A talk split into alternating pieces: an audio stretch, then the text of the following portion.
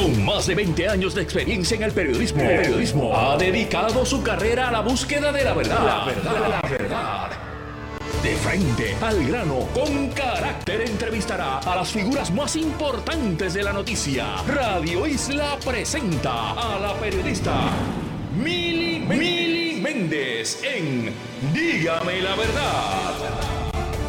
Muy buenos días Puerto Rico, bienvenidos a otra edición de Dígame la Verdad por Radio Isla 1320. Les saluda Mili Méndez. Gracias por conectar otro lunes aquí con ustedes. Y precisamente hoy celebramos el Día Mundial de la Diabetes, así que importante crear conciencia, educar a nuestra población, especialmente luego de observar los números. Ya mismito estaremos dialogando con el doctor Marcos López, gerente de investigación del Puerto Rico Public Health Trust, hablando de estos números y, de un estudio que se hizo, que es bien importante que tengamos esas estadísticas para que entonces podamos establecer política pública sobre este tema.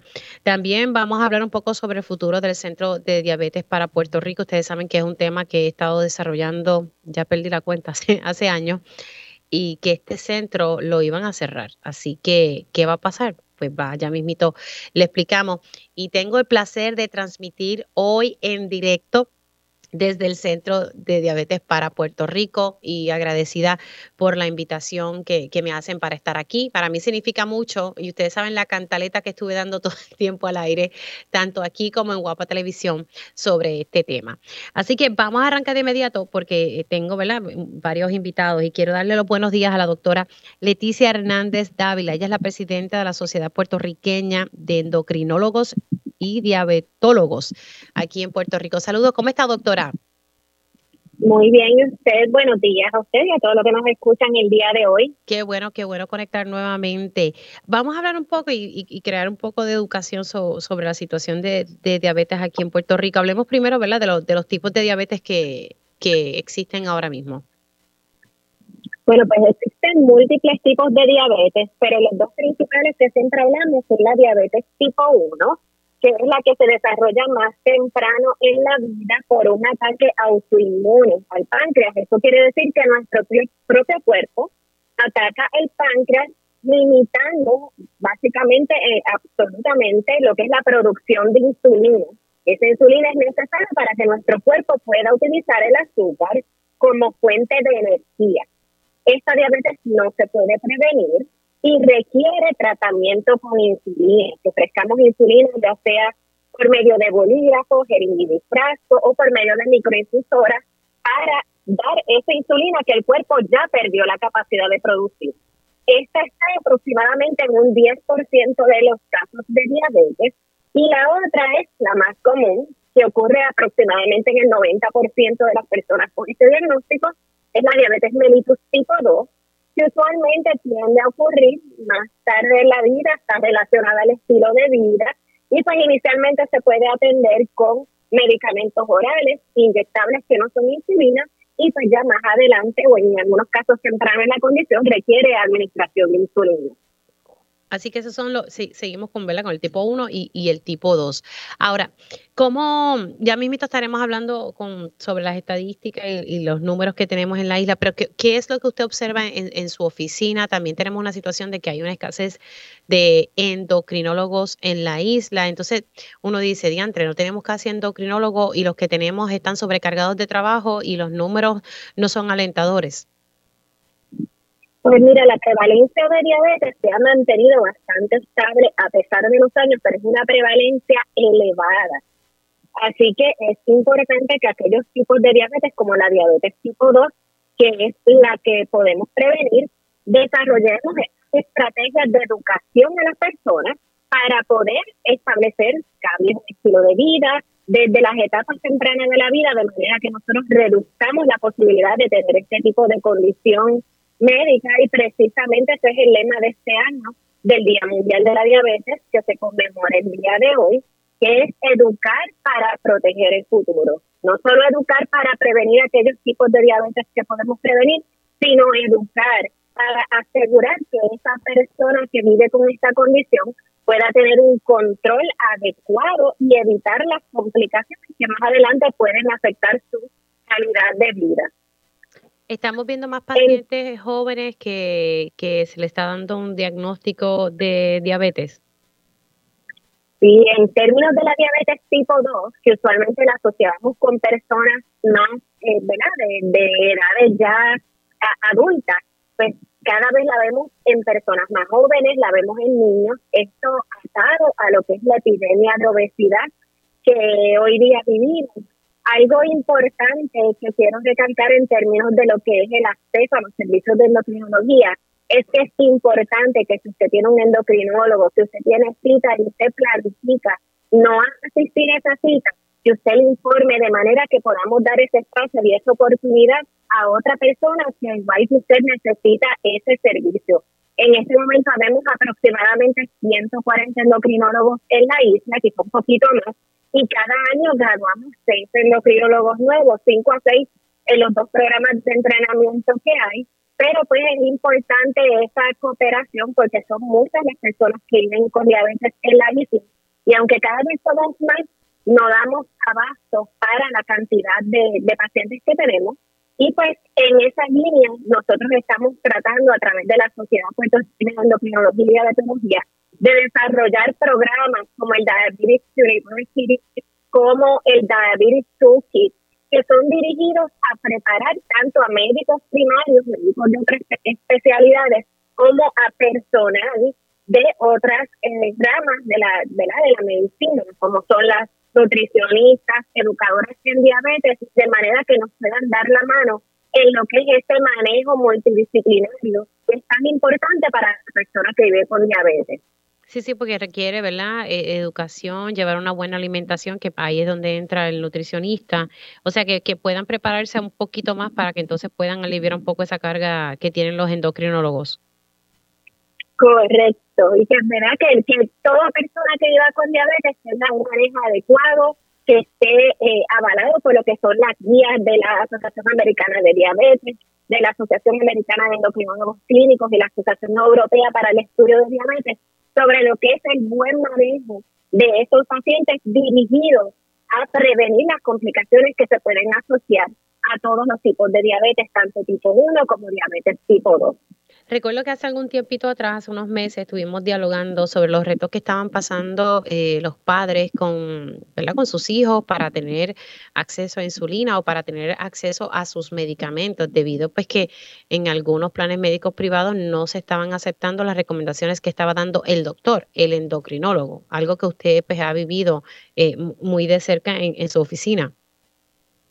Mira, esto es así, esto es una de las partes más difíciles y que nos trae a nosotros mucha frustración.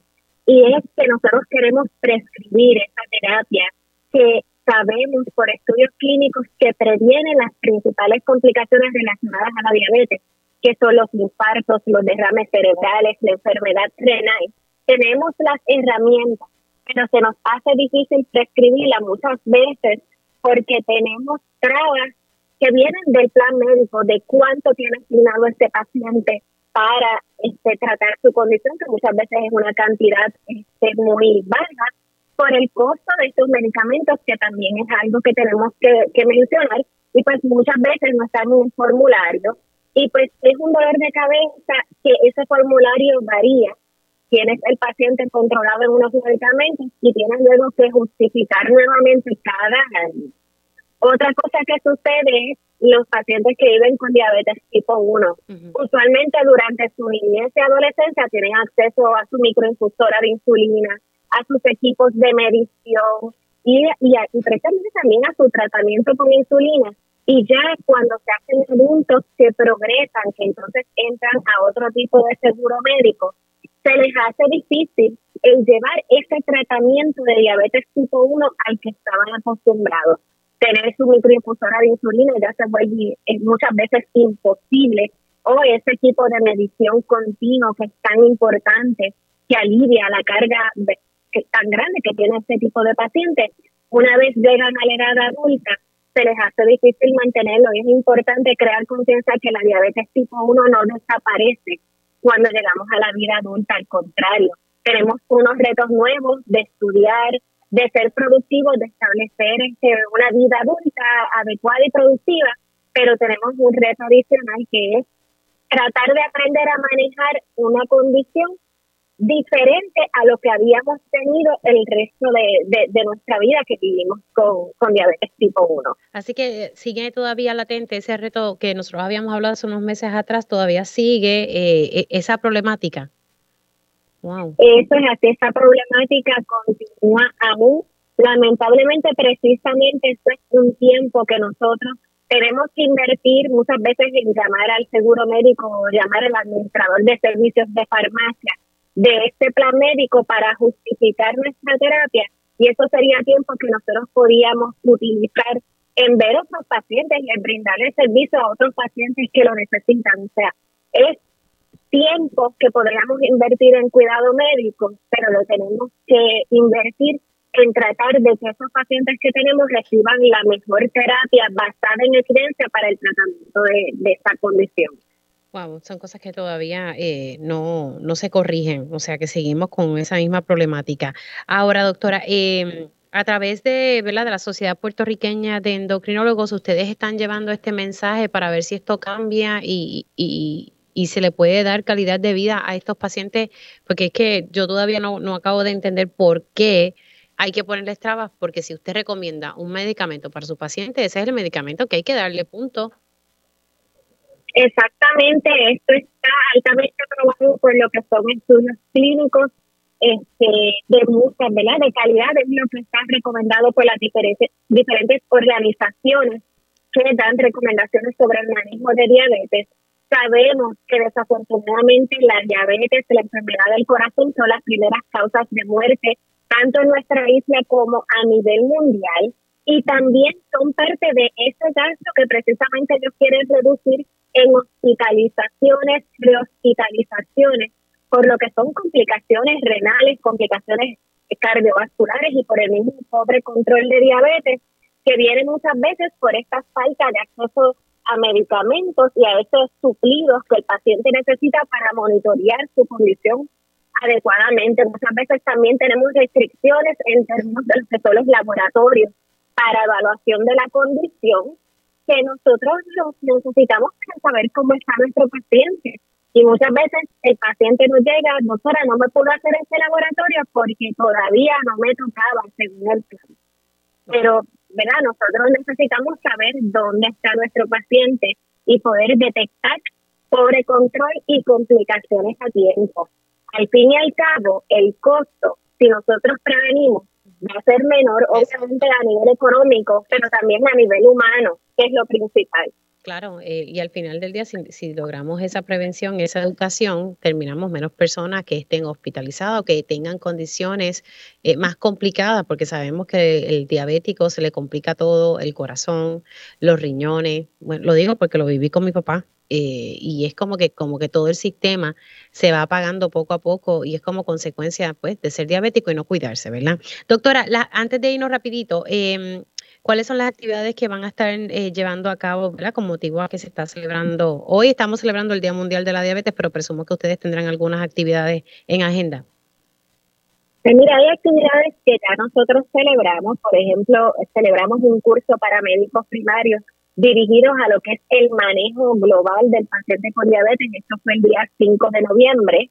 Eh, tenemos también a nivel de, de las redes, perdón, de el Internet, tenemos un curso que se llama Diabetes University que, que preparó la doctora Miriam Allende junto a diferentes endocrinólogos, donde hablamos de lo que es el manejo completo de este paciente con diabetes. Este curso lo pueden accesar a través de nuestra página web www.specpr.com y pueden inscribirse en el curso. El costo es nominal, simplemente lo que cuesta la acreditación del curso y pues accesan ahí el manejo adecuado de presión sanguínea, de niveles de colesterol y de todos los aspectos relacionados a diabetes. Esto es en nuestra parte de, de nuestra misión de educar a nuestros padres en lo que es el buen manejo de las condiciones endocrinas. Y pues también tenemos a través de nuestras redes sociales, tenemos nuestra página de Facebook, donde ahí colocamos tanto intervenciones que realizamos a través de los medios electrónicos como Facebook, eh, eh, dirigidas a lo que es la educación a los pacientes y pues también estamos participando en actividades en acompañando, por ejemplo, la Asociación Puertorriqueña de Diabetes, este día 20 de noviembre, que se celebra eh, la actividad de encamino, dirigida a la educación de lo que son las personas como tal, sobre la prevención de aquellos tipos de diabetes que se pueden prevenir y sobre lo que es el cuidado adecuado de las personas con diabetes. Doctora, gracias por haber entrado unos minutitos. Sé que tiene ¿verdad? La, agenda llena, pero gracias por haber hablado, ¿verdad? Porque me parece que este tema hay que discutirlo y yo creo que hay que seguir eh, dándole bastante visibilidad a la situación de las trabas que están poniendo los intermediarios de los planes médicos para que entonces los pacientes tengan acceso a los medicamentos a los cuales tienen que, que utilizar. Así que ese detalle es sumamente importante y lo otro que me dijo que solamente 140 endocrinólogos en Puerto Rico, aunque se están graduando entre 5 a 6 al año, pero como quiera, sigue siendo poco para la cantidad de diabéticos que tenemos en Puerto Rico. Se me cuida mucho. Muchas gracias. Lindo día a todos. Cómo no. La doctora Leticia Hernández Dávila, ella es la presidenta de la Sociedad Puertorriqueña de Endocrinólogos y Diabetólogos. Hace unos meses atrás había hablado yo con ella ante una situación que, que me trajeron y era que muchos padres no podían, eh, lamentablemente, no podían adquirir la insulina o los medicamentos para la diabetes de sus hijos porque los planes médicos le ponían las trabas realmente aquí, ¿verdad? Los intermediarios de los planes médicos. Y eso de verdad que no, no me hace sentido. Como les dije, vamos a estar hablando sobre un estudio reciente que saca números en torno a la población diabética en Puerto Rico. Y hoy esto fue portada en el periódico El Nuevo Día, o sea, casi la mitad de la población es diabética. Tengo ya un amigo de la casa, al doctor Marcos. Mira, Mira, tiene problema con el micrófono. Con el doctor Marcos López, gerente de investigación del Puerto Rico Public Health Trust. Siempre era o por Skype o por Zoom o por teléfono. Yo creo que por fin nos vemos la cara. Claro que sí, no, un placer y muchas gracias por la oportunidad nuevamente. No, no, gracias, gracias de verdad por, por siempre estar disponible y hoy pues venir hasta acá me parece que, que era importante. Entonces cuando me dijeron de la información, yo dije, a ver María, yo que el lunes voy a estar transmitiendo desde el Centro de Diabetes para Puerto Rico, me parece muy pertinente la, la información. Eh, vamos a hablar, eh, antes de dar la, la, la cifra, esto fue un estudio hecho hecho por quién y cómo es que llega el Puerto Rico Public Health Trust a este estudio? Pues mira, nosotros llegamos por pura casualidad. Nosotros, nosotros hemos estado trabajando con. De presentado. Más o menos.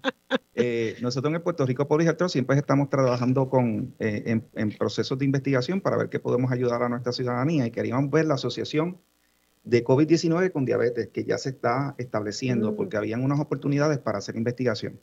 Eh, esto, ya los estudios de investigación en, este, en, estos ámbitos pues se están haciendo de forma diferente. Ya no tienes que estar haciendo encuestas y demás, sino que ahora todos estos datos de las historias clínicas y demás están disponibles en algunos estados en los Estados Unidos de manera electrónica y de esa manera es que se hace. en, en, Puerto Rico tenemos esta, esta, esta compañía que se llama Bartis Health, que esto ayuda eh, o establece un enlace entre los planes médicos y los laboratorios clínicos y recopila todos estos datos de manera identificada.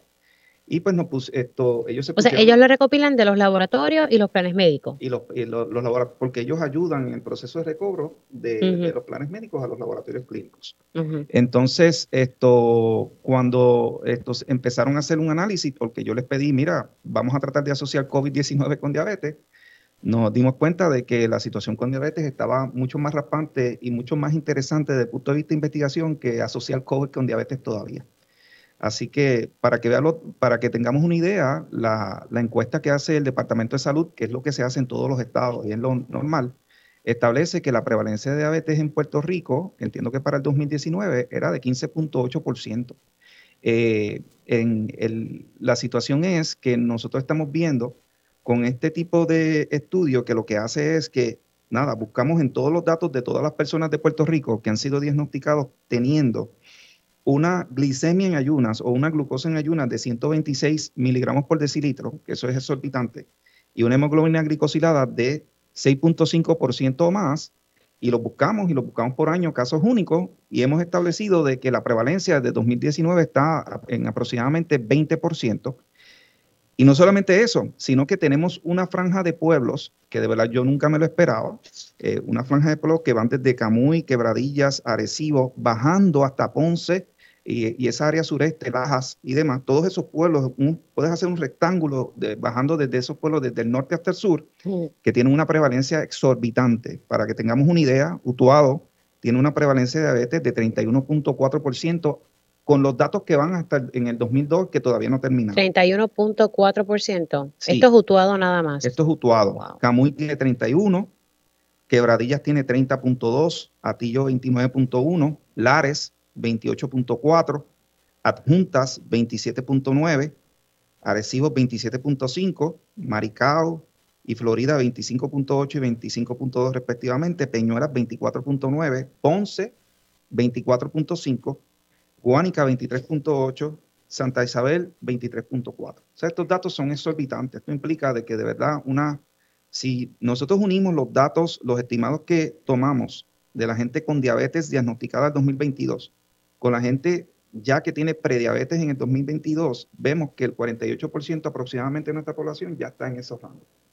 Así que esto, es decir, y me explico, el estimado establece que 515 mil personas en estos momentos al 2022 han sido diagnosticadas con diabetes y 737 mil personas han sido diagnosticadas con prediabetes. ¿Qué es prediabetes?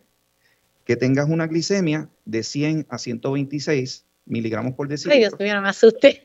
con razón Por ahí estamos mucho, yo he estado por ahí. vamos a hacer una pausa y continuamos con, con, los números, pero me, me, me, parece alarmante que todos estos pueblos que usted me acaba de, ¿verdad? De la información que me acaba de suministrar están entre un 22% a un 31, 32%, o sea, eh, de ahí se mantienen por lo menos los, los municipios que me acaba de decir, que eso entonces denota eh, una alta ¿verdad? Eh, prevalencia de diabetes en la isla. Continuamos hablando sobre eh, este estudio y, cómo ha aumentado la diabetes en Puerto Rico y que es irónico porque solamente tenemos 140 endocrinólogos y tenemos más casos de diabetes. Así que me parece importante lo que dijo la doctora de que están educando a los doctores primarios y todo eso para ayudar en este esfuerzo a identificar estas señales. Hacemos una pausa, seguimos transmitiendo en directo desde el Centro de Diabetes para Puerto Rico, así que regresamos en breve. Dígame la verdad, las entrevistas más importantes de la noticia se escuchan aquí. Mantente conectado. Radio Isla 1320. 1320. Estamos de regreso aquí en Dígame la Verdad por Radio Isla 1320. Les saluda Mili Méndez. Estoy transmitiendo en directo desde el Centro de Diabetes para Puerto Rico. Hoy se celebra o se crea conciencia sobre el Día Mundial de la Diabetes. Y yo espero que no, no hablemos de este tema solamente cuando se celebran estos días, sino que, que sea algo constante. Por lo menos en mi programa ha sido algo constante eh, hablar de este tema, en especial sobre la importancia de que el Centro de Diabetes para Puerto Rico permanezca ¿verdad? abierta, que este centro tiene que estar abierto. Y no lo digo ahora porque estoy aquí transmitiendo, lo digo desde hace mucho tiempo, desde que vine en conocimiento de que este centro estaba en peligro y, y a la verdad que yo no entiendo a quién se le pudo ocurrir la idea, tal vez sí, la Junta, de cerrar un centro que atiende todo tipo de pacientes, el que tiene recursos y el que no tiene recursos. Para quienes no sepan, el Centro de Diabetes para Puerto, Rico lo ideó Carlos Romero Barceló, el ex gobernador, que en paz descanse. Fue una idea de él, un concepto de él. Y tristemente, yo imagino que él tiene que estar donde esté, histérico, porque el centro, ¿verdad? Es una sombra de lo que se, inauguró, se ideó en aquel entonces. Así que nada, ya mismito estaremos hablando con, el director eh, ejecutivo del Centro de Diabetes para Puerto Rico, licenciado Miguel Bustelo, pero continúo con el doctor Marcos López, eh, gerente de investigación del Puerto Rico Public Health Trust. Yo siempre digo en inglés, no sé, el fideicomiso de salud, pero estábamos hablando sobre una, unas estadísticas a las cuales el Puerto Rico Public Health Trust tuvo acceso eh, y, es un estudio que hizo Avartis Health. Y Avartis Health y pues los números de prevalencia de diabetes por municipio, bueno, comenzando con mi pueblo de Utuado, o sea, 31.4% de prevalencia de diabetes en la población, eh, es bastante llamativo. Entonces uno se pregunta qué está pasando en ciertos pueblos que esa prevalencia es mayor. Eh, no sé si usted tenga esa contestación o tenga la misma pregunta que yo. Mira, yo tengo, nosotros tenemos un área de, enlace comunitario y esa es la pregunta que yo estaba hablando con mi compañera Gabriela Garinzaya y la pregunta que siempre he hecho, ¿qué es lo que está pasando en esos pueblos? Porque nosotros los impactamos con nuestros programas, eh, porque eh, usualmente son pueblos del centro oeste que se supone que, tengan, probablemente no necesariamente hay tantos eh, establecimientos de comida rápida, estamos ah. ahí donde hay, bueno, yo creo que ahora las cosas han cambiado. Sí, todo ha cambiado. Pero pero probablemente que tienen, eh, son pueblos que hacen mucha agricultura, que probablemente tienen más acceso a comer mejor que en otros pueblos quizás más de la costa o metropolitanos, pero de verdad no entiendo por qué específicamente estos pueblos de esa área son los que están más impactados. No obstante, queremos hacer estudios, queremos ver qué es lo que pasa a nivel individual, a nivel comunitario, para ver si podemos establecer esto, algún proceso de ayuda para que la gente ya entienda, por lo menos en estos municipios, entendamos qué es lo que está pasando para poder llevar a todo Puerto Rico y, ayudar a nuestra gente para que podamos bajar esta prevalencia tan alta que tenemos. Yo creo que eh, la educación es, lo, que, lo que tenemos, pero también por otro lado, y lo hablábamos fuera del aire, aquí el costo de los alimentos ha aumentado tanto. Hay una situación económica, lo que están viviendo las familias. El pan no es suficiente. Hay quienes dicen, ay, mira, que, que si vive del pan, que... Eso no es suficiente para una familia. A mí cuando me dijeron cuánto reciben un cheque, yo dije, pues si eso no da, eso compro yo en una bolsita cuando voy al supermercado eh, para hacer tal vez la cena del día. O sea, es que es difícil uno tal vez comer saludable con la situación económica que hay en el país. Uno va al supermercado y con dos bolsitas ya se te fue.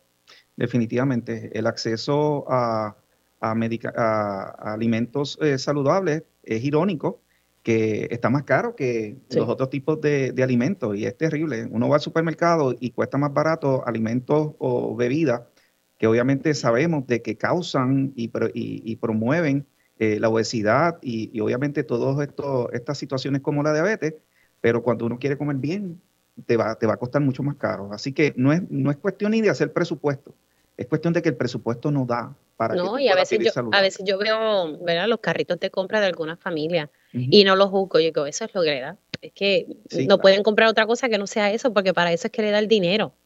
Y también los, los, alimentos preparados en algunos, en algunos sitios. Tú te vas a algún sitio que quieres comer algo saludable y eso eh, resulta que lo saludable ya en, en, en todo sitio es gourmet y eso implica que es más caro. Esto, así que de verdad, pues tenemos que hacer algo. Yo creo que tenemos que hacer algo a nivel de país. Tenemos que darnos cuenta a nivel individual que tenemos que hacer unos cambios importantes. No estamos, eh, y ahora más en Navidades que sabemos de que nosotros eh, cambiamos, eh, vamos y, comemos cosas que probablemente no comíamos en todo el año por la cultura que tenemos, pero tenemos que ser conscientes de que si no hacemos un cambio ahora, eso eventualmente esto va a llevarnos a un proceso en que podemos crear diabetes y eventualmente algunas otras enfermedades que están relacionadas como las enfermedades cardiometabólicas y eso nos puede llevar a la muerte. Así que tenemos que hacer unos cambios ya, examinarnos individualmente a ver qué estamos haciendo y proponernos hacernos unos cambios, el que sea, busque ayuda, porque ayudas eh, y oportunidades hay para que obviamente no tengamos que llegar a este punto en que, en que llevemos un punto de no retorno y eventualmente eso pueda terminar en una fatalidad. Este, este estudio, básicamente los números dicen que casi la mitad de Puerto Rico es diabético. Este estudio establece de que, de que el 48% de nuestra población o está ya diagnosticado con, para el 2022 eh, está diagnosticado ya con diabetes, eh, estamos hablando de 515 mil personas, o con prediabetes 737 mil personas. Esos son estimados, pero esto, aquí hablando con el compañero nos indica que esos son los números más o menos que manejan aquí en el centro de diabetes, así que mm. esto es lo que estamos trabajando. O sea, que, básicamente se ha mantenido eh, en una tendencia ya bastante... sí. Ok, entonces, pero los prediabéticos, si me puedes repetir el, el 700... 737 mil eh, personas se estima que tienen prediabetes en Puerto Rico. Y eso implica glicemia de 100 a 126, hemoglobina glicosinada de 5.7 a 6.4%. Eso es bastante alto, así que pudiésemos llegar a la conclusión que más o menos casi, casi eh, la mitad del país es diabético. Está, está, en días de progreso. Y si sumas entonces esa otra eh, cifra, ¿cuánto es el porcentaje de esos 737 mil? el, la, prevalencia, la prevalencia de prediabetes es 28.57%. Hay pueblos en Puerto Rico, eh, Yabucoa, eh, Yabucoa, eh, mi pueblo. Yo soy de, mi papá es de allá, yo viví allá mucho tiempo. tiene un 38% de, de prevalencia de prediabetes. Resalta en el mapa. Es el único pueblo en el este que está con esa situación. Eh, no obstante, la, diabetes está un poquito más bajita, no en niveles normales, pero está un poquito más baja, no llega tan alto como Utuado. Hay que entender qué es lo que pasa ahí. Eh, cómo es ese proceso evolutivo de, de, tú tener prediabetes a llegar a diabetes y ver si podemos hacer algo en ese punto, educar a la gente para pararlo y frenarlo ahí, para devolvernos y que no tenga que llevar a, mayores. Pero la realidad es que estamos haciendo lo suficiente, porque en mi opinión yo entendería que no. Yo creo que, yo creo, el, el, Departamento de Salud tiene sus programas y hace su trabajo. Esto, yo no tengo dudas sobre eso porque eh, me consta. Eh, lo que entiendo también es que nosotros como, como, como personas, como individuos, tenemos que entender de que en Puerto Rico nuestra cultura no promueve un estilo de vida saludable. No estoy en contra del chinchorreo, me encanta, pero tenemos que ser prudentes con esas cosas también. No es solamente los establecimientos de comida rápida, sino nosotros, nuestra gastronomía, esto es alta en grasas, es alta en carbohidratos y tenemos que establecer un balance. No es que no lo hagamos. Hay otras estos, jurisdicciones en otras partes del mundo, que en Europa, que tienen también esto, comidas altas en grasas y altas en carbohidratos y les va relativamente bien. Es que tenemos que hacer un balance, esto, cuidar los excesos y, y obviamente esto, eh, entender de que de que si no lo hacemos podemos terminar con prediabetes o diabetes. Cuando usted ve estos números y tal vez los puede, no sé si se puede hacer una comparativa con los números en Estados Unidos, con la población en Estados Unidos, ¿nuestros números son más altos que allá o, o cómo? Puerto Rico y algunos estados, por ejemplo West Virginia, siempre he tenido, siempre hemos estado esto, compitiendo con West Virginia por la, por la prevalencia alta. Lo que sí es interesante es que la población hispana siempre ha tenido la prevalencia más alta de diabetes en comparación con otras la dieta. con, otros grupos como por ejemplo los grupos de afroamericanos esto tenemos eh, tenemos una prevalencia mucho más alta eh, obviamente eso tiene que estar atado a nuestra dieta eh, acabo de ver un estudio de, de, puertorriqueños en Boston en, en, la conferencia que tuvimos que asistimos de salud pública donde tienen una prevalencia también altísima. Nosotros tenemos acceso a servicios, tenemos acceso a recursos entre la población hispana, así que eso tiene que ver también con las decisiones que tomamos día a día, de lo que nosotros ingerimos, de nuestro estilo de vida, eh, porque no es por necesariamente por falta de dinero y falta de recursos, porque tenemos acceso a obviamente todos los mismos recursos que tenemos aquí, que eso nos ayuda, que son recursos que no tienen acceso otras comunidades hispanas por, quizás por su estatus migratorio. Así que esto, eso tiene que ver mucho con nuestra cultura, así que tenemos que examinarnos y pues ver cómo podemos cambiar algunos estos comportamientos, algunas cosas que hacemos para obviamente prevenir estas cosas. Pues vamos a ver cómo podemos mejorar la, la, situación. La verdad es que va a ser un, un, reto. Yo creo que lo que le comentaba ahorita, eh, doctor, es el hecho de, de que pues, los alimentos, uno poder comer saludable es bien costoso. Y aquí la inflación y el costo de vida está altísimo, de verdad que está, eh, a veces uno dice, diantre, yo no sé cómo la gente puede. Así que eso es un reto. Ahora, eh, para ir cerrando, eh, finalmente sí podemos asociar, porque yo leí estudios donde sí se estaba asociando el COVID con la diabetes, o por lo menos que los pacientes diabéticos, si les daba COVID, la cosa se complicaba, su, su cuadro clínico. Sí, esto, hay estudios de, de, long COVID que ya han establecido que tanto la diabetes tipo 1 como la diabetes tipo 2, que es la que estamos viendo aquí, ha estado exacerbada o asociada con COVID. Eh, en Puerto Rico no, esto, se están haciendo estos estudios a nivel del Departamento de Salud para asociarla. Eh, esto, claro, esta va a ser bien interesante porque aquí la prevalencia en general, con COVID o sin COVID, siempre ha sido alta. ¿no? Pero independientemente de queremos ver cuál es el efecto que ha tenido esta pandemia con, todos estos nuevos diagnósticos. Ya se ha establecido que la diabetes tipo 1 en niños está asociada a COVID en los Estados Unidos en un estudio que salió en los 50 estados. La diabetes tipo 1, 10 casos diagnosticados nuevos, que eso es algo bien interesante. Así que queremos ver esa granularidad, a ver si eso está ocurriendo en Puerto Rico. Eh, esto, porque sin duda tenemos que tomar cartas en el asunto para, para obviamente prevenir que ahora también el COVID sea un agente causal para también diabetes en nuestra isla. Wow, de verdad que tenemos que, cuidarnos. Gracias, eh, doctor, por llegar hasta acá y compartir este estudio a los cuales ustedes tuvieron acceso de Avartis Health y nada, a cuidarnos, a hacer lo que podamos, ¿verdad? Yo sé que no es, no es tan fácil uno decirlo aquí eh, y, y, en la calle es otra cosa, pero a la medida que podamos, si no puede comer muy saludable, pues hacer un poco de ejercicio para tratar de mitigar la, si, la situación. Y nada, y que hay servicios, hay servicios disponibles, es cuestión de verdad de, de, acudir y tratar de accesarlo. Doctor, se me cuida mucho.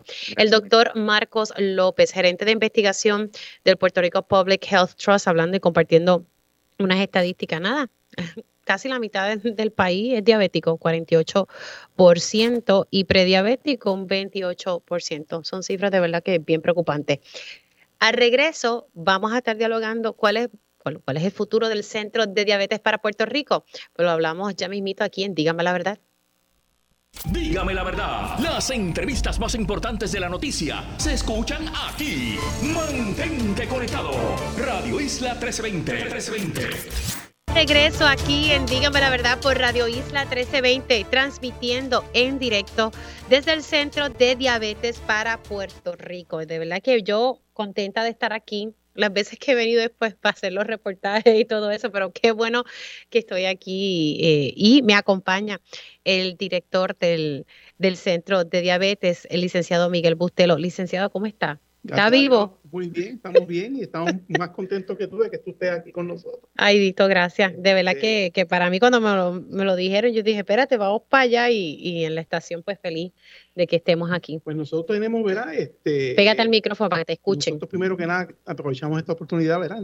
En nombre de nuestros pacientes, la Junta de Directores, los médicos, la facultad y los, asociados, ¿verdad? De agradecerte a ti, Mili, y a Radio Hijo, porque no estaríamos aquí celebrando sin tu ayuda, que fue muy primordial para que el centro continúe funcionando.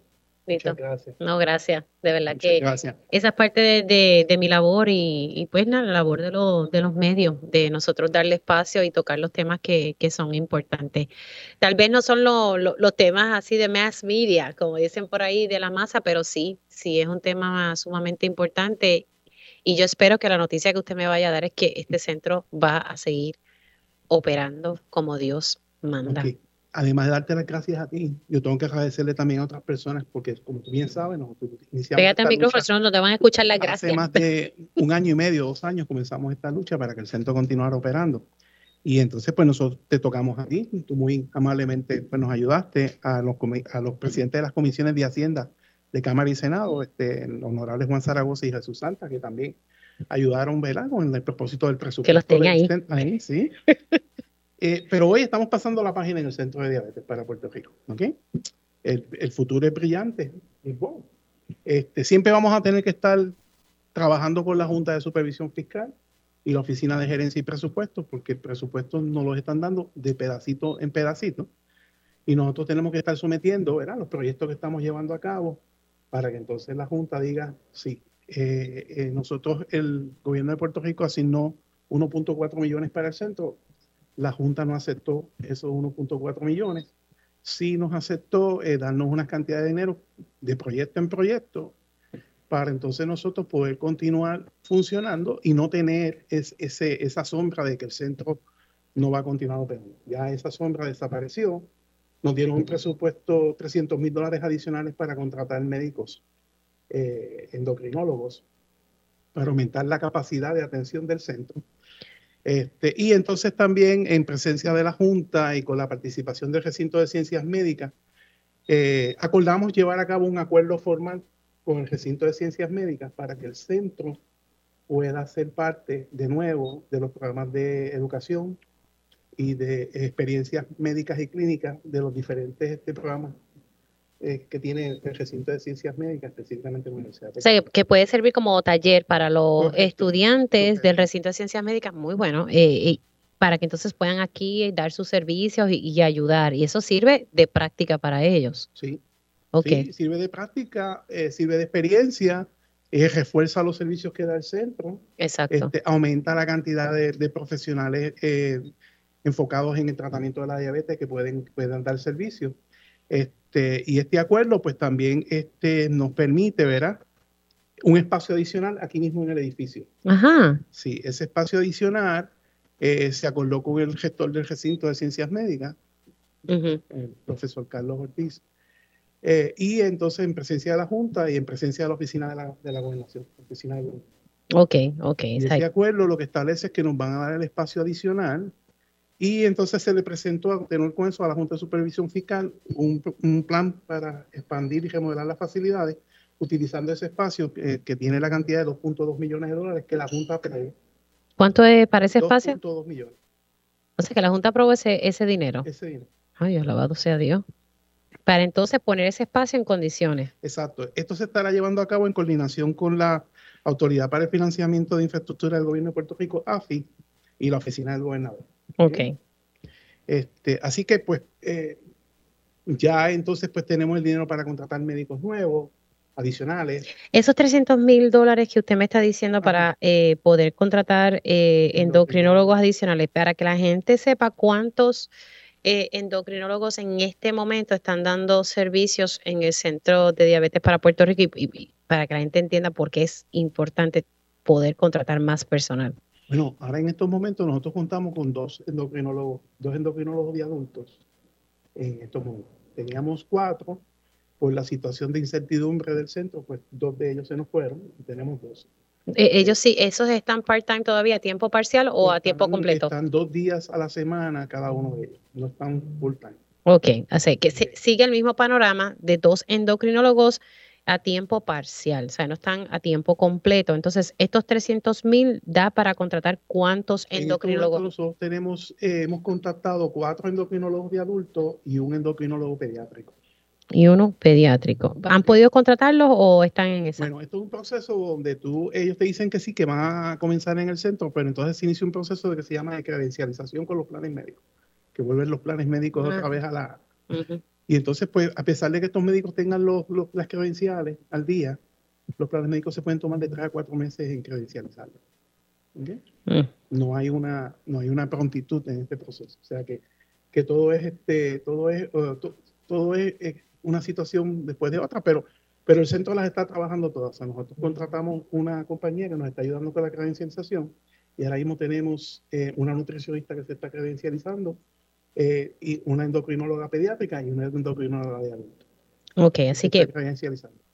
Ok, que están en ese proceso. Así que tienen una nutricionista, pero entonces, eh, eso está en, en, en proceso. Así que, ¿para cuándo más o menos ustedes pudiesen entonces tener estos? Bueno, yo eh, espero para enero contar con dos endocrinólogos de adulto adicional, tener este, eh, credencializada la nutricionista.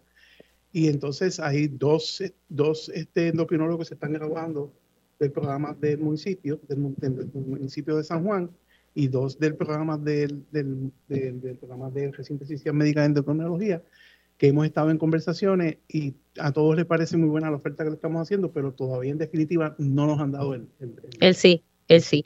Pero definitivamente el, panorama cambió de aquella conversación eh, inicial que usted y yo eh, tuvimos sobre, sobre el futuro del centro. O sea, que, que, estamos viendo que la cosa se está moviendo. La verdad es que si uno no está con la cantaleta encima y no está trayendo estos temas, eh, la cosa no se mueve. Eh, lamentablemente, lamentablemente eh, parece que el país tiene muchos problemas. Bueno, la realidad es que sí. Y entonces, pues nosotros somos unos importantes, pero también es un problema más. Y, entonces, pues el poder comunicarse como contigo, ir esto a, la, a, que todo el mundo supiera lo que estaba pasando, contactar a los presidentes de, la, de, la, de, los presidentes de las comisiones de Hacienda de Cámara y Senado, eh, el que la oficina de la gobernación estuviera disponible y, nos escuchara y le diera prioridad a este tema, pues entonces, y la Junta de Supervisión Fiscal, pues ya está más, porque tenemos conversaciones periódicas con la Junta de Supervisión Fiscal de decirle dónde estamos. O sea, mira, el acuerdo de cooperación que el recinto se firmó, no, no se ha firmado, está acordado, pero no está firmado. El, el contrato de arrendamiento del mm. espacio se firmó, no se está creando el contrato. O sea, eh, eh, es una, continua, es una, una, una constante y continua lucha para que estos procesos se lleven a cabo. Pero lo positivo es que todo el mundo está reaccionando y todo el mundo está apoyando. Bueno, y, y que usted ha sido insistente. Y, y lo bueno es que usted ha ido con los datos. O sea, usted ha ido allá, mira, esta es la situación.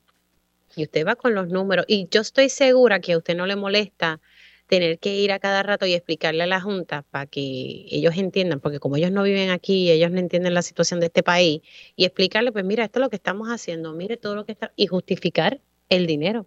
Y no es por falta de justificación, es por falta de que entiendan y uno explicarle, porque el sistema de salud de Puerto Rico no se comporta necesariamente igual que el sistema de salud de Estados Unidos. Exacto, muy distinto. Eh, es muy distinto. Y entonces el acceso a los servicios, pues, pues eh, es limitado para los pacientes. Y entonces el que los pacientes del plan vital, que casi son el 49% de la población del país, pues no tengan acceso a estos servicios, pues es bien importante. Licenciado, vamos a hacer una pausa. Seguimos hablando, aunque haremos un paréntesis para poder entonces hablar con, con el endocrinólogo pediátrico, que, que, está fuleteado, pero ha hecho un espacio para hablar con nosotros, el doctor Leiva. Así que hacemos una pausa, seguimos transmitiendo en directo desde el Centro de Diabetes para Puerto Rico. Regresamos en breve. Próximo en Radio Isla 1320. 1320. Continuamos transmitiendo en directo desde el Centro de Diabetes para Puerto Rico.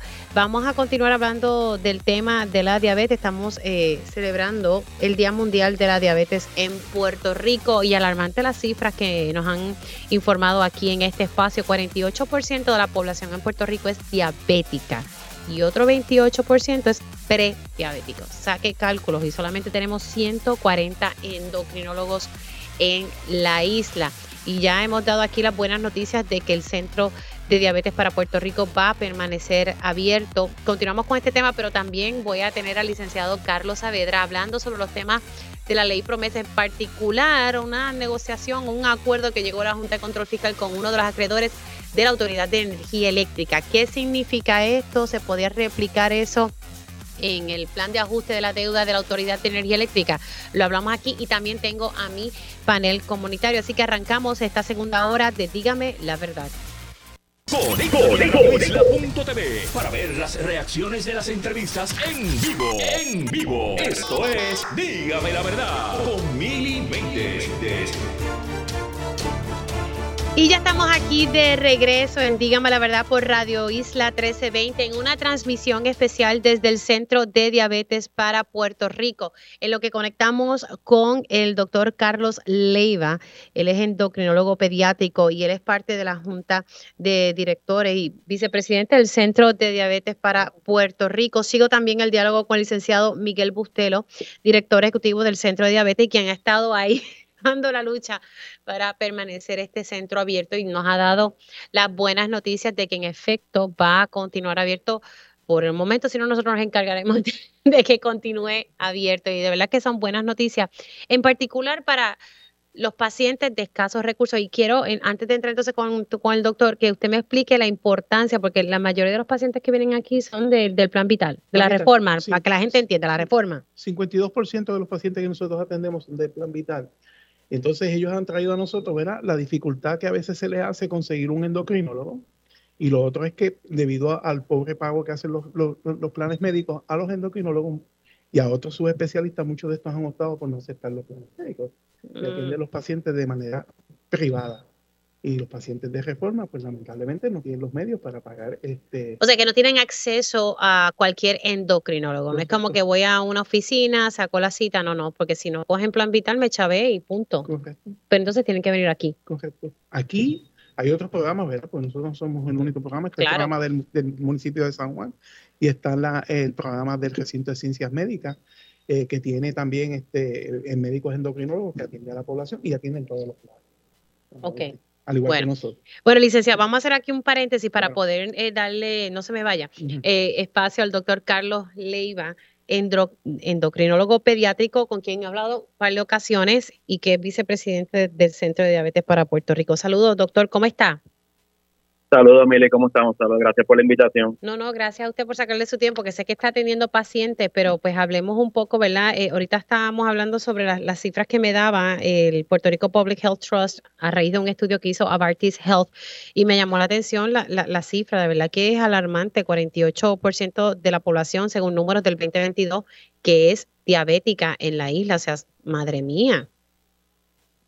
Sí, la, la, la, incidencia y prevalencia de, ambos tipos de diabetes, tipo 1 y tipo 2, es altísima. Este, yo, por ejemplo, que estoy endocrinólogo pediátrico, que atiendo principalmente diabetes tipo 1, nosotros tenemos la incidencia más alta de diabetes tipo 1 en todo el hemisferio occidental, o sea que sí hay una, una incidencia y una prevalencia bien alta de, ambos tipos de diabetes. Wow. Ahora, eh, ahorita hablábamos, ¿verdad?, sobre la situación de, de, los planes médicos. Quería arrancar con, con, usted sobre esa situación. Usted como endocrinólogo, eh, ¿cuál es la, la, situación que usted ve y, ve los retos que hay con, con los planes médicos y los pagos y que puedan entrar a la red también? Sí, este, ¿verdad? Este, este, es un problema, ¿verdad? De, de, acá en Puerto Rico de los pagos por los, servicios de salud en general. Eh, ¿verdad? Hoy que es el Día Mundial de la Diabetes y, y, el tema principal que se ha escogido es la educación y, los tratamientos y los cuidados de la diabetes, pues este es algo que nosotros, eh, ¿verdad? Pasamos día a día y, los pacientes, ¿verdad? Eh, se afectan, ¿verdad? Ese, ese cuidado si no hay un, ¿verdad? Un, un reembolso, una contratación de los especialistas. Eh, específicamente, yo, yo, quisiera hablar ¿verdad? de los educadores de diabetes. En Puerto Rico son bien escasos los educadores de diabetes certificados. Eh, el problema que tenemos es que tan pronto se certifican por las oportunidades que tienen afuera de económicas, pues se nos van. Entonces, pues este nosotros los endocrinólogos, este, las nutricionistas, pues, pues fisiólogos de ejercicio, pues asumimos ese rol el cual los planes médicos pues no no no pagan por eso. Yo, yo les voy a dar un ejemplo. Eh, aquí en el hospital eh, donde yo estoy, este, la educadora de diabetes está, cuando recién se diagnostica un paciente de diabetes con diabetes tipo 1 pediátrico, está en esta primera visita tres horas con el paciente y los padres. Y eso, ese gasto lo asume el hospital. Este, yo, los endocrinólogos, aquí pues tenemos un tiempo que tenemos que educar al paciente continuamente con diabetes y pues no, no estamos, ¿verdad? No, no, se, no se nos reembolsa por esos servicios. Eh, los planes médicos, ¿verdad? Eh, eh, han, han, hecho un movimiento del cual yo estoy de acuerdo en el sentido de que, de que se han movido para prevención y educar y, y, está bien, pero la realidad es que nosotros que somos los que vemos esos pacientes, pues debemos de asumir ese rol y que se nos compense, ¿verdad? Por esos servicios, igual que como el centro de diabetes, educamos a los pacientes, pero eso no se, eso no se, no se paga por ese servicio que se ofrece. Wow, de verdad que, o sea, que, que no, no, como es, no, no quiero decir el término negocio, pero no es rentable. No, es que, nosotros lo hacemos, ¿verdad? Tenemos que hacerlo porque el, el, el, cuidado de la diabetes no solamente, ¿verdad? Es el tratamiento, los medicamentos, ¿verdad? Que sabemos que las cubiertas pues son limitantes, sabemos los problemas que ha habido no solamente en Puerto Rico, sino en Estados Unidos eh, respecto a, la, a, los costos de insulina. Eh, pero tenemos que hacerlo, tenemos porque si no ese paciente, aunque tenga el mejor tratamiento y lo más avanzado del mundo, si no se educa de cómo se utiliza, de cómo de tener ese seguimiento, pues eh, no, va a tener un buen control. Y, y por eso, pues yo, este, basado en que el tema del día de hoy, del Día Mundial es la educación, recalco de la necesidad bien grande que hay en Puerto Rico respecto a educadores de diabetes. Este, eh, la doctora Miriam Allende, que es endocrinóloga de adultos, ella anualmente, nosotros con un grupo de, de otros este, endocrinólogos y otros especialistas, pues damos unos cursos y unos talleres de, un, de, de cuatro a cinco sábados eh, eh, corridos para educar a no solamente a, los médicos, sino a toda este, persona que está en el ambiente ¿verdad? De, de, cuidado de salud, para ver si podemos promover que se certifiquen como educadores de diabetes, porque hay esa escasez. Eh, y la verdad que la educación es sumamente importante para la condición de diabetes. No, no, y, con esa cifra definitivamente eh, es bien, bien preocupante y era lo que estábamos hablando ahorita con, con el fideicomiso de, de salud. Eh, ¿Qué otras cosas, en, por ejemplo, eh, me dice que la importancia es en la educación? Yo ahorita hablaba con, con el doctor Marcos López y yo le decía, bueno, podemos seguir educando, pero es que el nivel de pobreza en la isla es bien alto, eh, el acceso a alimentos saludables no es tan sencillo, son sumamente costosos, doctor, eh, que uno le pudiese decir a las personas las cosas que pudiesen hacer. Sí, este, ¿verdad? Eh, ¿verdad? cuando hablamos de diabetes tipo 2, pues la, el factor que lleva muchas veces a diabetes tipo 2, pues el sobrepeso y la obesidad y el aumento de la incidencia de obesidad, ¿verdad? Pues tenemos que estar relacionado, por supuesto, a la nutrición, la falta de ejercicio que todo esto pues está, está relacionado. En el caso de la diabetes tipo 1, que la que vemos en edades pediátricas típicamente, eh, pues no es causado por la alimentación, pero sí después que están diagnosticados, esta alimentación es muy importante, que se alimenten saludablemente y pues si hay, no hay una escasez de recursos o, acceso a, unos alimentos adecuados y la educación que se requiere, ¿verdad? De una visita con nutricionista por lo menos una o dos veces al año y, hay escasez de esos profesionales, pues la realidad es que entonces ese paciente no está bien controlado y bien cuidado. Me dijo al principio de la, de la entrevista que el, la diabetes tipo 1 ha ido en aumento. Sí, ambos tipos de diabetes han ido en aumento, pero la tipo 1, este, ahora inclusive han salido estudios con, ¿verdad? Pues, secundario a la pandemia, un aumento en la incidencia de diabetes tipo 1. Eh, o sea que ahora mismo nosotros aquí en el hospital donde yo, donde yo estoy, eh, eh, yo estoy viendo tantos pacientes más que lo que yo veía en un centro académico grande en Estados Unidos, semanalmente. A ese nivel de incidencia tenemos aquí en Puerto Rico, de diabetes tipo 1 y todas las demás condiciones autoinmunes como la diabetes tipo 1, pues tenemos una incidencia bien alta. Pero eso, lo asociamos con la pandemia. Este, eh, se está, Hay una correlación, ha habido ese aumento, se sospecha, ¿verdad? Que en la diabetes tipo 1 pues se ha asociado que, que, que lo que puede llevar, no es que lo que es la causa, pero que como que empuja a que, a que lo desarrolle virus. Y pues sabemos COVID es un virus, pues puede ser otro de los virus en el repertorio que puede llevar a que a que se, se active ese, esa, esa autoinmunidad y desarrollen la diabetes tipo 1. Ay, padre, de verdad que aquí la cosa como no, no mejora. Antes de irnos, doctor, ¿algo más que quiera destacar?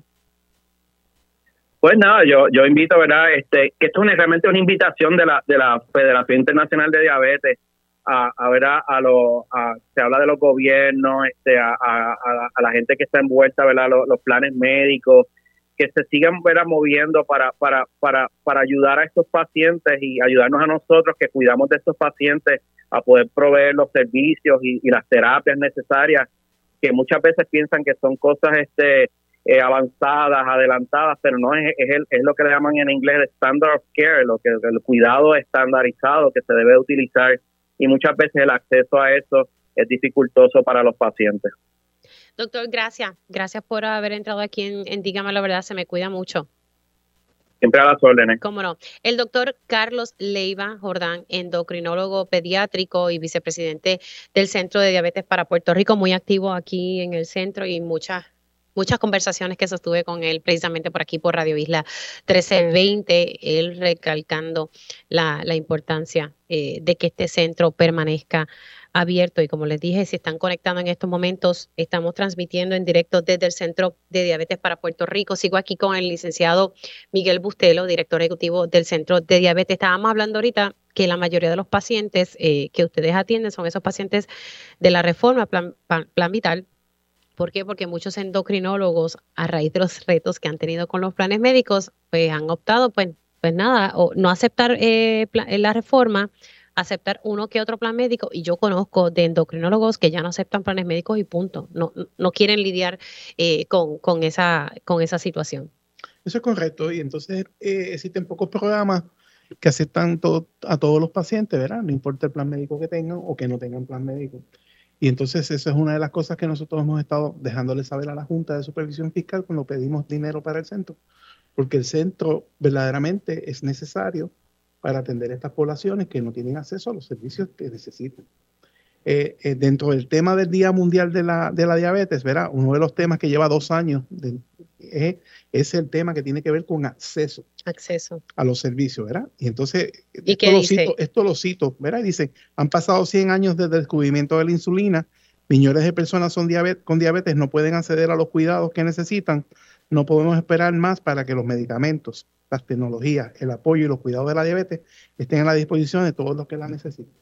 O sea que la Organización Mundial dice que hay una falta de acceso. O sea que lo que dice el doctor Leiva, lo que han dicho las otras personas aquí, pues es un problema de acceso, es un problema de disponibilidad, es un problema de costo. Eh, los pacientes pues, que tienen diabetes, desde el punto de vista del costo de su tratamiento, es casi un 40 o un 60% más que un paciente no diabético. Y entonces acceder a los medicamentos, acceder a los especialistas, acceder a los educadores en diabetes, pues es cada vez más limitante y, y más limitante para aquellas personas cuyos recursos económicos son bajos. 48% de la población de este país está bajo el nivel de pobreza. O sea que servicios como lo que da el centro y los programas eh, del recinto y el programa del municipio y otros programas que, que atienden pacientes es sumamente necesario. Y, también diría, porque una de las preguntas que, que, lanzábamos y que dialogamos con el doctor Marcos López, gerente de investigación del Puerto Rico Public Health Trust, es porque, por ejemplo, Tuado, 31% de prevalencia de diabéticos en ese pueblo, pues no todo el mundo eh, tiene acceso tal vez de llegar hasta acá a San Juan para venir a atenderse al centro de diabetes para Puerto Rico. Bueno, agreguemos el costo de gasolina, el costo de los peajes, que gracias, y que van a aumentar nuevamente. O sea, es que, es que el alto costo de vida se hace un reto para que las personas puedan tener acceso a ese servicio de salud. Dentro del plan de trabajo que se le sometió a la Junta y a, ah. la Oficina de Gerencia y Presupuesto era crear unas clínicas ambulatorias que ah. visitaran estos, estos pueblos, ¿verdad? Que, que, por, por, esas mismas este, incidencias y prevalencias se pudieran identificar y entonces hacer unas clínicas. No es que el paciente viniera a nosotros, sino nosotros fuéramos al paciente. Pero lamentablemente, Emily, como tú sabes, este, todo, todo programa que no sea autosustentable, pues necesita que necesita fondos. Sí. Este, y entonces, pues, eh, se le presentó a la Junta y se le presentó. Eh, pero volvemos a lo mismo, esto es un proceso que tenemos que seguir hablando de la diabetes, seguir hablando de la prevalencia, seguir hablando del pobre acceso que tienen muchos pacientes a los servicios y cómo entidades como la nuestra y otras entidades pueden seguir creándose para, para proveer ese acceso y esos servicios. Importante también destacar que ustedes han generado sus propios fondos, no es que dependen de, de, los fondos gubernamentales, también han generado sus propios fondos. Nosotros generamos fondos, ¿verdad? Este, yo puedo hablarte aquí de la economía de la salud, pero, pero para hacerte específico, eh, el plan todos los planes médicos que ahora mismo están en Puerto Rico están pagando por debajo de la tarifa Medicare, que es una tarifa que se basa en reembolso de costos. Mm. O sea, que si tú tienes que eh, todos los planes médicos, con excepción de Medicare, Medicare convencional, está, eh, que establece una tarifa promedio por servicio basado en costos y reembolsar costos, y todos los planes médicos ahora mismo que tienen contrato con el centro, todos, con excepción de Medicare, pagan por debajo de tarifa Medicare.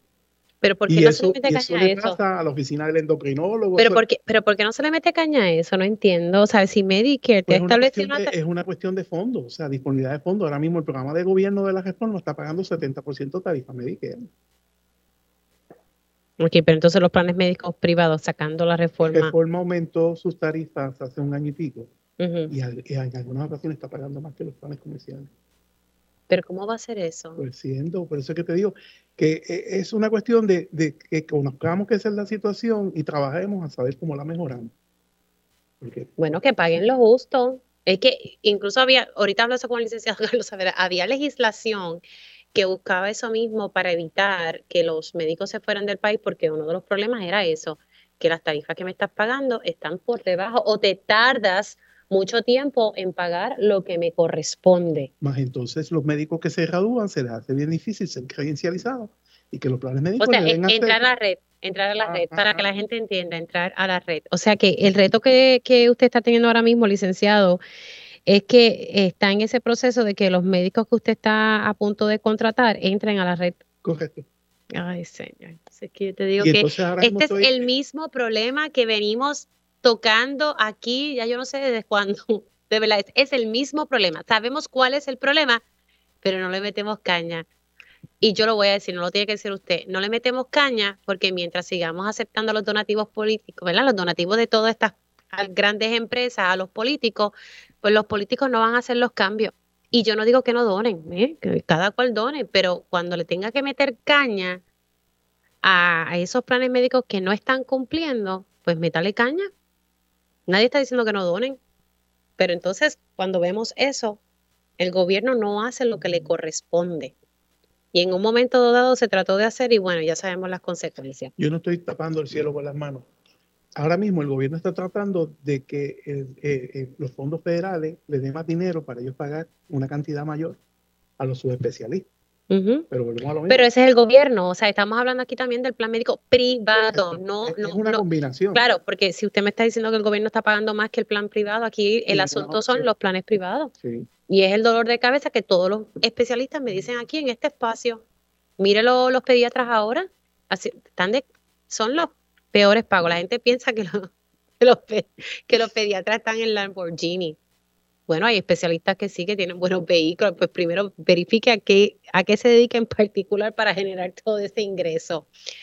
Pero los pediatras que yo conozco, hay, hay uno que yo conozco que no acepta planes médicos. Le tienes que pagar en cash. Punto. Pero esas son las condiciones que le estableció. Y el que puede hacerlo, lo paga. Pero el que no tiene eso, no puede hacerlo. Pero nosotros somos la alternativa para los que no pueden. ¿Ven? Y esa es la importante. El Centro de Diabetes para Puerto Rico, Carlos Romero Barceló, acepta a todos los pacientes. Que y no pueden decir aquí que esto es una cuestión política. Esto, esto lo creó don Carlos Romero Barceló. Así que no hay más nada que buscar. Ay, señor. Licenciado, gracias. Primero, gracias por, por la invitación. Para mí siempre es un placer eh, estar aquí. Y nada, y qué bueno que me dio buenas noticias. Necesitábamos buenas noticias. Y repito al aire que esas noticias se den gran parte a tu ayuda y a Radio Isla. No, gracias, gracias. Para eso estamos, para eso estamos, para dar el espacio y hablar de las cosas que, son importantes. Se me cuida mucho, mire, y, gracias. Están bellas. bueno, señores, son las 11 y 15.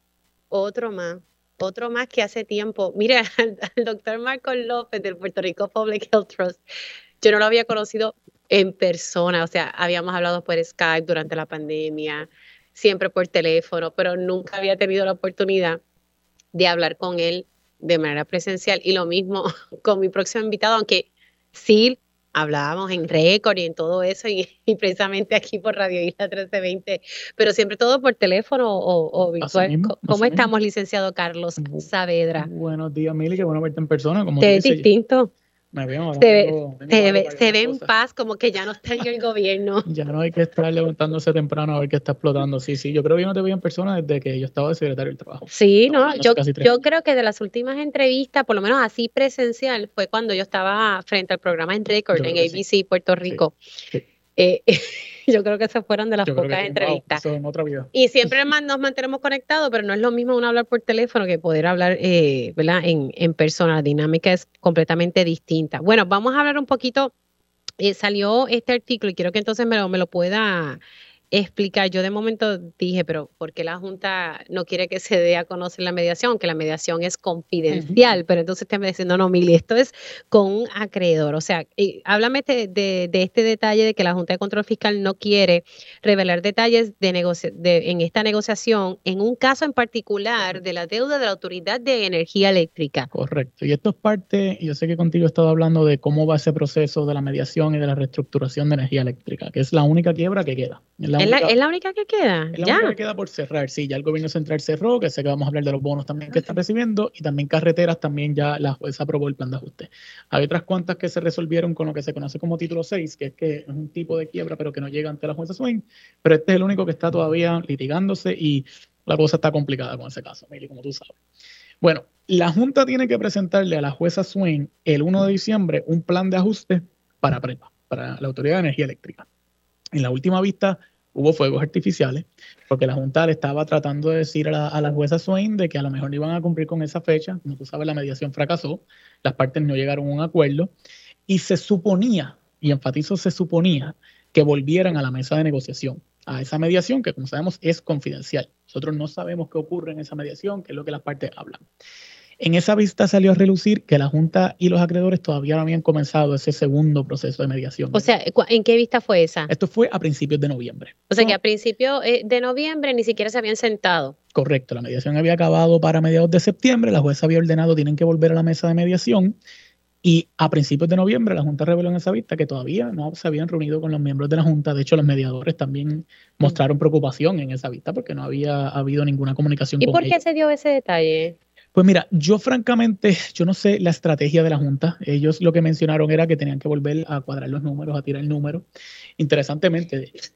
Lo que pasa es que, no, que nos querían espetar los 23 dólares en la factura y están buscando cómo resuelven ese tostón, eso es todo. Interesantemente, ellos dijeron, y obviamente es lo que ellos tienen que decir ante la jueza Swing, ellos mencionan que la variable de la cantidad de personas que están adoptando energía alternativa, por ejemplo, placas solares, que es lo principal que, se van adoptando, que eso pueda tener un cambio en las proyecciones de los ingresos que va a tener PREPA. Recordemos que esa deuda se va a pagar de lo que todos nosotros pagamos energía eléctrica. Y esto se tira a 30, 40 años. O sea, en por eso estas negociaciones son complejas, porque por eso hay tantos economistas y tantos asesores, porque van tirando, bueno, de aquí a 40 años todo lo que PREPA debe tener. Si tanta gente está adoptando placas solares, pues eso es menos energía, menos clientes que va a tener energía eléctrica 40 años. Así que esa fue la excusa que mencionó la Junta para decir, mira, estamos volviendo a tirar los números para ver cuál es un buen acuerdo. Ahora, donde salió la variable que dejó un poco atónitos a, los bonistas que están participando de la mediación. Y ahora vamos a la parte técnica. En esta mediación están participando un grupo de bonistas. Granted, son los principales, los más grandes. Están participando también las uniones. Exacto. Lo que anunció la Junta, y lo anunció ese día, fue una bomba allí que le cayó a los, a, los acreedores, es que la Junta había llegado a un acuerdo con un acreedor en particular. Y este era un acreedor que Energía Eléctrica le debía alrededor de 40 millones de, de dólares. ¿Cuánto? 40 millones. Sabemos que la deuda de, energía eléctrica es como de 8 billones, así que 40 millones. Y cuidado más, se, dice que es más. Y si sumas eh, lo de retiro, hay que sumarlo porque e, eso es parte de... Vamos a dejarlo ahí. O sea, la Junta llegó a un acuerdo con un acreedor. Correcto. ¿Cómo se llama ese acreedor? Sí, una compañía que se llama Vitol. Y esa compañía a principios de los años 2000... Me suena como a, petróleo. eso mismo es. Le vendía, le vendía petróleo a energía eléctrica a principios de la década de los 2000 era uno de estos acreedores que Energía Eléctrica le debía dinero, le debía como 28 millones y con los intereses subió como a 40. Ese acreedor había demandado a Prepa y le había ganado el caso. Así que Prepa le debía 40 millones de dólares.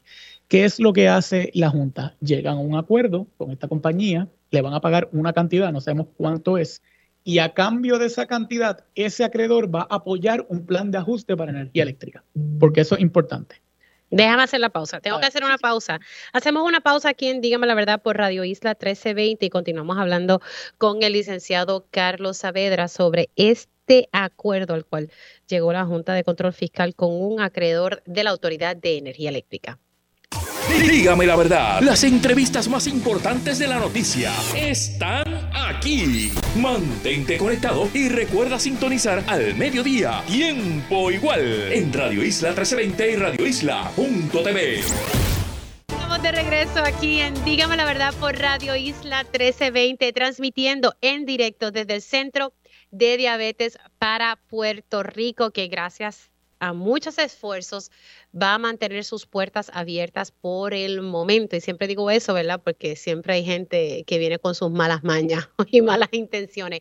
Importante que este centro de diabetes permanezca abierto, especialmente cuando la prevalencia sigue siendo altísima y los números que han salido a, raíz de un estudio que hizo Avartis Health, me gusta verla hacer justa y, ellos a través de números de laboratorios y que tuvieron acceso, pues han llegado a una conclusión y el Puerto Rico Public Health Trust tuvo acceso a este estudio y tener uno que enterarse que el 48% de la población en Puerto Rico es diabética y que otro 28% es prediabético alza un poco la mano porque si no me cuido, pues este, podría pasar a otra estadística. Así que tenemos que, cuidarnos y, a eso usted le suma todos los retos que están enfrentando los endocrinólogos, los distintos centros que ofrecen servicios a los diabéticos con los planes privados. Eh, y me gusta destacar eso. Y este centro atiende a estos pacientes de escasos recursos. Tenga plan médico, tenga o no, aquí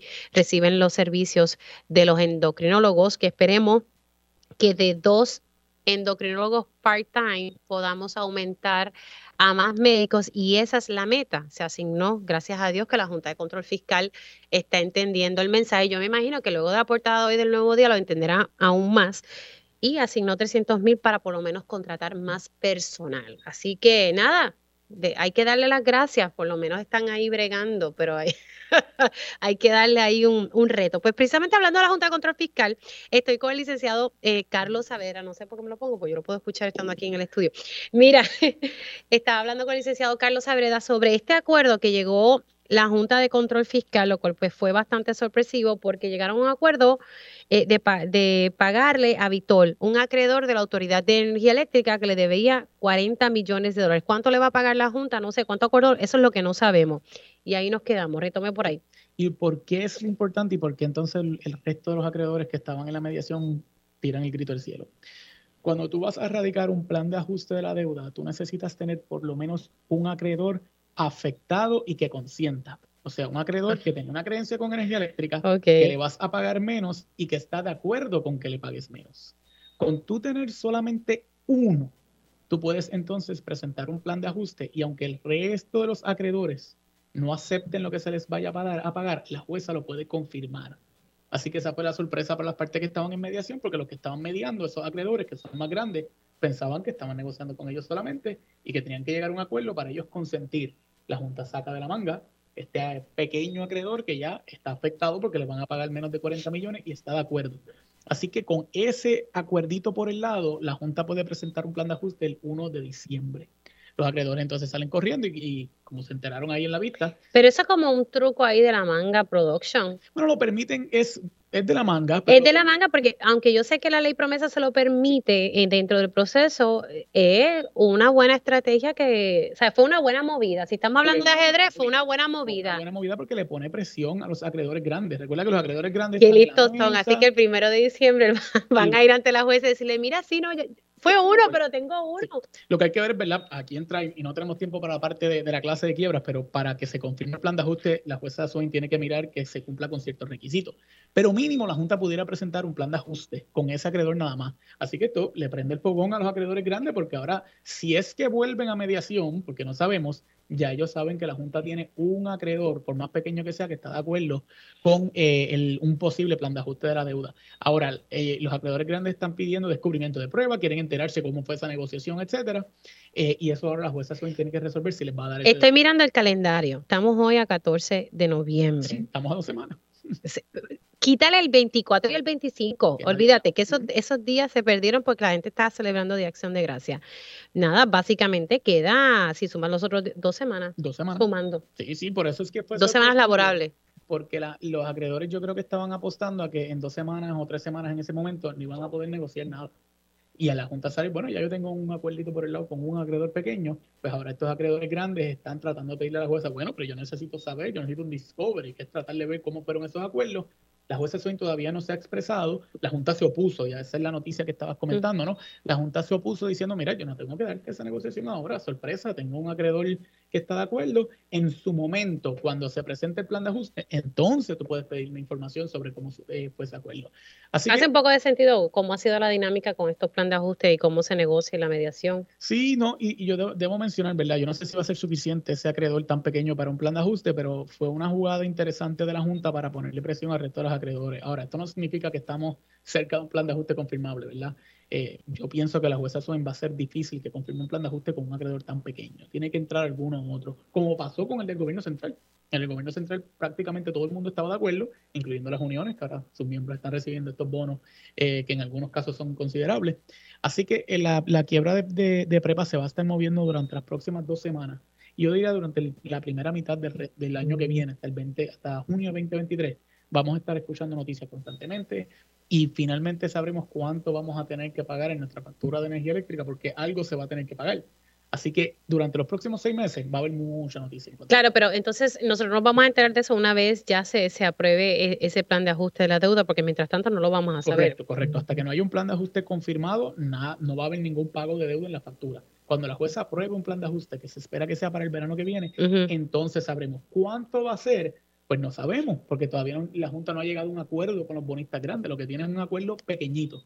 Así que durante las próximas semanas, si es que hay algún tipo de mediación en dos semanas, que está difícil. No, yo lo dudo mucho. Yo lo dudo, a mí me sorprendería que se llegue a un acuerdo en dos semanas, sobre todo en este caso que está bien litigioso y que tanto para la FAF, para el gobierno, para la Junta, ellos saben que tú y yo discutimos lo que fue una propuesta que se publicó y mira el revolú que se formó hablando de los 23 centavos. Sí, sí, que, que, fue algo que, que, se propuso en un momento dado pero la realidad es, y era como lo que yo le decía a usted la vez que lo, lo entrevisté, ¿quién me dice a mí que yo siendo, vamos, yo soy acreedora y tú me ofreciste eso junta, pues yo voy a querer que tú me ofrezcas eso o que arranques desde ahí, no me vengas a ofrecer menos. Por eso es que este acuerdo de Vitol es interesante porque ciertamente si yo fuera bonita yo haría lo que tú dijiste, pero ahora la junta en la mesa, si es que vuelven a la mesa, lo que le puedes decir, pero es que esos números era cuando yo no tenía un acuerdo con otro acreedor. Ahora yo tengo este acreedor, está bien, que es chiquito, pero por eso es que yo no tengo que empezar en 25, 26 centavos. Ahora los números cambiaron. Así que vamos a ver durante estas dos semanas si algo sale. Yo dudo que llegue a un acuerdo, pero al 1 de diciembre la Junta tiene que presentar un plan de ajuste y por lo menos ahí vamos a tener un atisbo de cuánto es lo que la Junta piensa que se va a pagar en la factura. No significa que a diciembre va a haber un aumento. Ese es el aumento posible si la jueza aprueba un, un plan de ajuste. Ay, padre. Y mientras tanto, mientras se da ese proceso de mediación, también se da el proceso de, litigio. Correcto, se está litigando básicamente si esta deuda es asegurada o no. La jueza tiene esas mociones ante ella.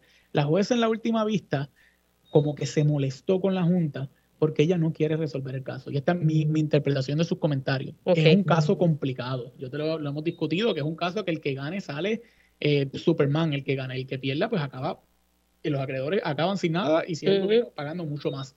Así que la jueza se nota que está haciendo todo lo posible, empujando a las partes para que lleguen a un acuerdo para ya no tener que resolver el asunto. Si no se resuelve, si no hay un acuerdo de aquel 1 de diciembre, pues la jueza va a tener que bregar con ese litigio. Sí, la interpretación suya es que ella como que, espérate, no quiero llegar a ver si... Y va acorde con lo que ha pasado hasta ahora. Si, tú, si te acuerdas, en el gobierno central en los mismos tipos de argumentos, que si la deuda hay que obligarla, que sí, pues se llegó a un acuerdo y ella no tuvo que resolver si la deuda era válida o no, etcétera. Lo mismo en carreteras en energía eléctrica no hay tal acuerdo. Así que mientras las partes no lleguen a un acuerdo, pues ella va a tener que resolver eso en algún momento. Ay, padre. Eh, vamos a hablar de, estas bonificaciones y estos pagos. Tenemos ahí, nos quedan dos minutitos, pero creo que nos da tiempo. Eh, hay sindicatos que están molestos porque no van a recibir eh, dinerito de esa bonificación, de otros sindicatos que sí avalaron ese plan de ajuste de la deuda del gobierno de Puerto Rico, o sea, del gobierno central. sabemos que aquí va un dinero para retiro un dinero para los bonistas. Imagínense, le estamos pagando una deuda y le vamos a dar un bonito adicional a los bonistas y también a los empleados públicos. Correcto, Sí, ahí tú mencionaste tres asuntos importantes que están en el plan de ajuste del gobierno central. Por lo menos casi, es por casi 25 años el gobierno tiene que aportar una cantidad de dinero que fluctúa por año a un fondo de pensiones. ¿Para qué es ese fondo? Para que no vuelva a pasar lo mismo que pasó que nos llevó a la quiebra. Que se acabó el fondo de pensiones. Así que por lo menos por 20, 25 años, si volviera a haber otra quiebra, las pensiones van a estar seguras porque van a tener su propio fideicomiso que responde si el gobierno no las puede pagar. Así que eso en cuanto a las pensiones, los famosos bonos que están saliendo. Ese bono, como tú mencionas, durante el proceso de negociación, y esto es desde el 2019, hace tres años se llegó a ese acuerdo, esto bajo la incumbencia de la, de la directora Yaresco, ella llamó a varios sindicatos, le hizo una, una oferta abierta, sindicatos vengan a la mesa, apoyen el plan de ajuste, que como recordarán en aquel momento tenía un recorte a las pensiones. Sí. Los sindicatos que apoyen el plan de ajuste, sus miembros van a recibir unos bonos si es que los números del gobierno, los recaudos, exceden cierta cantidad. Fueron pocas las uniones que apoyaron eso. ¿verdad? Y en ese momento hay que ser justo, había un recorte a las pensiones. Esos sindicatos que apoyaron el plan de ajuste estaban apoyando el recorte a las pensiones en ese momento. Como los recortes a las pensiones se quitó a lo último, pues no se tuvieron que recortar las pensiones, pero es importante recordarle eso, por eso es que hay algunos sindicatos que no lo apoyaron, porque estaba el recorte en las pensiones en la mesa. Pues ahora. Por eso entonces que la asociación de maestros, eh, porque la asociación se sentó a negociar, pero luego de una votación, lo, lo, que forma. Votaron en contra. Y en parte estos bonos entraban ahí. Así que ahora, como los recaudos están por encima de los estimados del plan fiscal y los empleados públicos, todos van a recibir, del gobierno central, van a recibir un bono, pero lo de unos sindicatos en particulares que apoyaron el plan de ajuste van a recibir una cantidad que, lo que he visto en prensa, que algunos pueden ser de 8 mil y 10 mil dólares de bono por empleado. O sea, que es una cantidad grande. Así que esa es la diferencia. Yo puedo entender por qué... Y, y los que, estamos acá ah, por cuenta propia pagamos un montón y no, recibimos nada. No estamos en el plan de ajuste. Yo puedo entender, es esto fue controversial, Mili, porque en su momento con la Junta lo que se les decía, estos bonos son como hasta el 2027. Ok.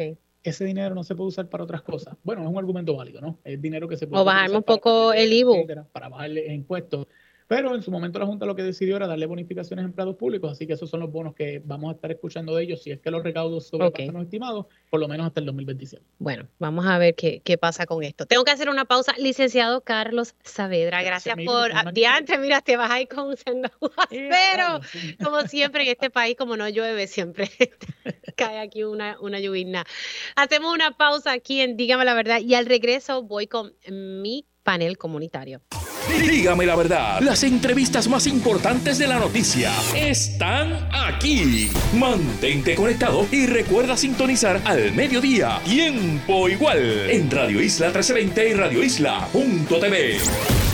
Y ya estamos de regreso aquí en Dígame la Verdad por Radio Isla 1320. Les saluda Mili Méndez. Gracias por conectar. Estamos transmitiendo en directo desde el Centro de Diabetes para Puerto Rico estamos eh, conmemorando el Día Mundial de la Diabetes y como decía yo en un momento dado durante esta transmisión, que no sea solamente durante estos días que se conmemoran, eh, que hablemos de un tema tan importante como, como la diabetes. Es la tercera causa de muerte en Puerto Rico Y durante este espacio hemos podido divulgar información que ha trascendido. Avartis Health hizo una recopilación de, datos, hizo un estudio eh, y los números son alarmantes. Estamos hablando de números del, 2022, o sea, unos números del 2022 y 48% de la población en la isla, según esas cifras que, que suministró Avartis Health al Puerto Rico Public Health Trust, el Fideicomiso de Salud,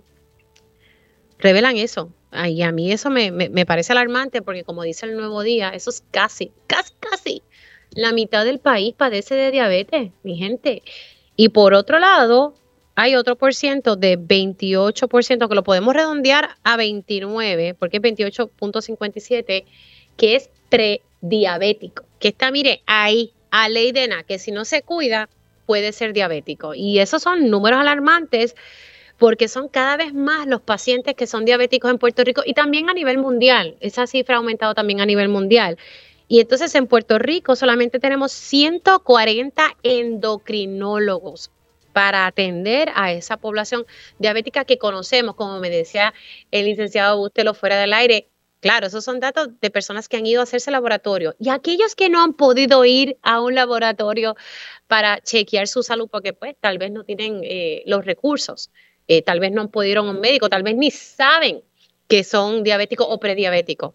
Yo no sabía que yo era prediabética. De verdad que hasta que fui al endocrinólogo los otros días y él me dice, mira, Mili, eh, eh, te tienes que cuidar, ¿sabes? estamos ahí y me dio literalmente un limazo, como decimos por ahí. Y pues nada, haciendo ajustes precisamente eh, para, para cuidarme. Así que esto no es cuestión si estás gordito, si estás flaquito. No, no, no, no. Esto es los niveles de azúcar en tu sistema. Así que creo que, que tenemos que seguir la educación y más allá de la educación, tenemos que hacer unos ajustes y, si usted ¿verdad? no puede comer sano, porque yo sé que es más caro, pues se da sus caminatas eh, dentro de lo que sea posible, coma ¿verdad? lo menos malo, pero haga ejercicio y vamos a, cuidarnos. Bueno, siendo ya las 11 y 44, ya voy con mi panel comunitario.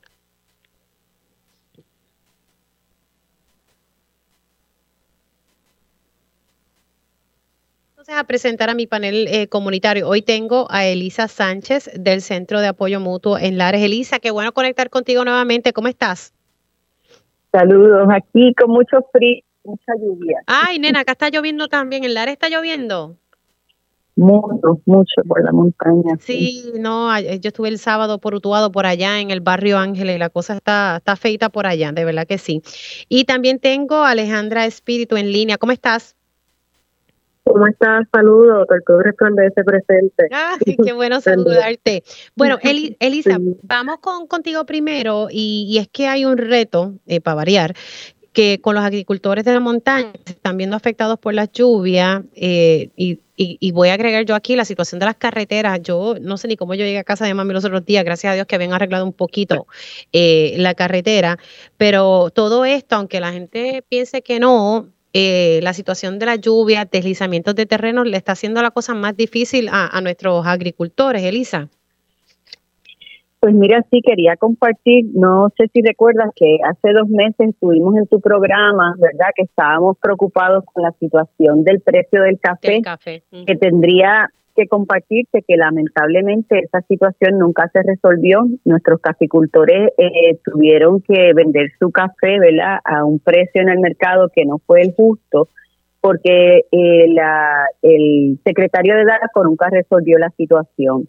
Así que adicional a esa situación, ¿verdad? De que comenzamos eh, la colecta de café con un precio por debajo del que se había estado pagando por los pasados cuatro años, este año pues llegó Fiona y llegaron unas lluvias intensas que afectó, ¿verdad? Todo el café que estaba maduro, la gran mayoría del café se ha perdido y como mucha gente sabe, para recolectar café y meterse a las fincas cuando hay demasiado bache, ¿verdad? Como decimos acá, pues es bien difícil porque las agricultoras, las recolectoras, pues pueden caerse, ¿no? Porque está demasiado resbaloso el suelo.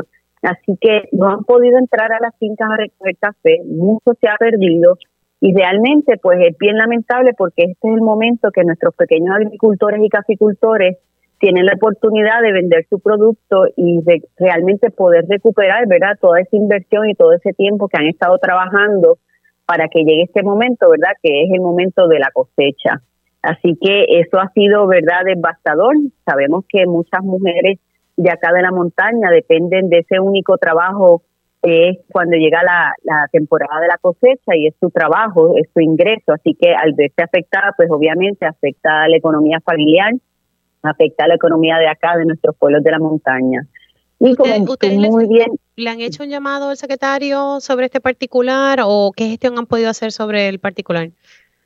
Mira, en este momento nosotros como sector de pequeños agricultores nos estamos organizando y estamos en un proceso, se creó la Asociación de Pequeños Agricultores Unidos de la Montaña, precisamente con la intención de verdad de comenzar a hacer unos reclamos a nivel colectivo porque son muchos los pequeños agricultores y básicamente ellos tienen encima su finca, se le hace muy difícil, ¿verdad?, estar sacando tiempo para ir a solicitar, a reclamar, a pedir las ayudas que les corresponde, así que a través de esta organización es que vamos a unir una voz, ¿verdad?, de ese sector para empezar a abogar por los derechos y, ¿verdad?, y todos los programas que existen y que deberían estar llegando a este sector de la agricultura que se les hace invisible y básicamente el dinero se reparte entre los agroempresarios y los agricultores de las zonas costeras o de los llanos agrícolas de, Puerto Rico. Qué bueno que se cree esta asociación, porque eso entonces lleva, se organizan y van de esa manera ahí a hacer sus reclamos. Yo creo que ellos ya están cansados, ¿verdad?, del abuso que se ha tenido ese sector y que necesitan realmente, ¿verdad?, que lleguen las ayudas y que no se les maltrate. Ahora mismo muchos de ellos, el reclamo principal es que los fondos de recuperación agrícola, ¿verdad? El famoso programa que se estableció para ayudar a los agricultores, muchos de los agricultores de la montaña aún están esperando, después de cuatro años, ¿verdad? Por ese fondo que, como estamos viendo, va a ser bien difícil que, que los agricultores que solicitaron puedan acceder porque el fondo lamentablemente fue mal administrado y de los 92 millones asignados para el programa de agricultura, 40 millones se fueron en administración. Hmm. Una administración que fue ineficiente, que la queja constante de nuestros agricultores que lo han llamado una, dos, tres ocasiones solicitando los mismos documentos y ha sido de verdad un desastre el programa para nuestros agricultores siempre considerando que, ¿verdad? El que tiene contactos y el que tiene alguna relación política, pues eh, siempre sí tiene acceso a esos fondos. Déjame pasar rapidito con Alejandra, porque ya tengo un minuto y quiero que ella pueda hablar sobre lo que tiene en la comunidad de Tortugo, que hay una limpieza en el puente Norzagaray. Alejandra. Eso es así, eso es así. Sí. Adelante, sí. Bueno, pues sí, pues mira, este sábado 12 de noviembre tuvimos a las 8 de la mañana una iniciativa comunitaria, la cual fue la limpieza del puente en la comunidad Tortugo, un puente histórico de 1855, ¿verdad? Entonces, ¿qué sucede aquí? A partir de esto, que se debe estar limpieza, esta iniciativa, es que desde el mayo 2021 se han hecho reuniones para la limpieza y la restauración del puente. Pero ahora te cuento, ¿verdad? Con las agencias pertinentes, por ejemplo, este, Recursos Naturales, Instituto de Cultura, Oficina de Conservación Histórica, vistas oculares con el representante Víctor Pared y de hecho también reuniones con la senadora Mista Morán y autoridades de carretera de transportación. Pero eh, debido a esto no, no se ha habido, ha cero iniciativas hasta el de hoy este, para que se llevara eh, esta limpieza. Pues la comunidad eh, decide tomar esta iniciativa. Ahora bien, estas agencias no han asumido responsabilidad por décadas haciendo casamientos a su arquitectura, lo cual como consecuencia lo ha llevado a un lamentable deterioro, ¿verdad? Lo cual tenemos que tomar en, cuenta que esto ha pasado ya por, esto es un puente del siglo XIX y esto ha pasado por décadas y décadas y décadas de negligencia, ¿verdad? Bueno, y esto es que también tenemos que nosotros como organización que resplandece a en reconocimiento, ¿verdad? Y el real conocimiento de esta olla histórica este, que se encuentra en nuestra comunidad. Sea que si no es por usted, si no es por ustedes las comunidades, no se limpia, es lo que me está comentando.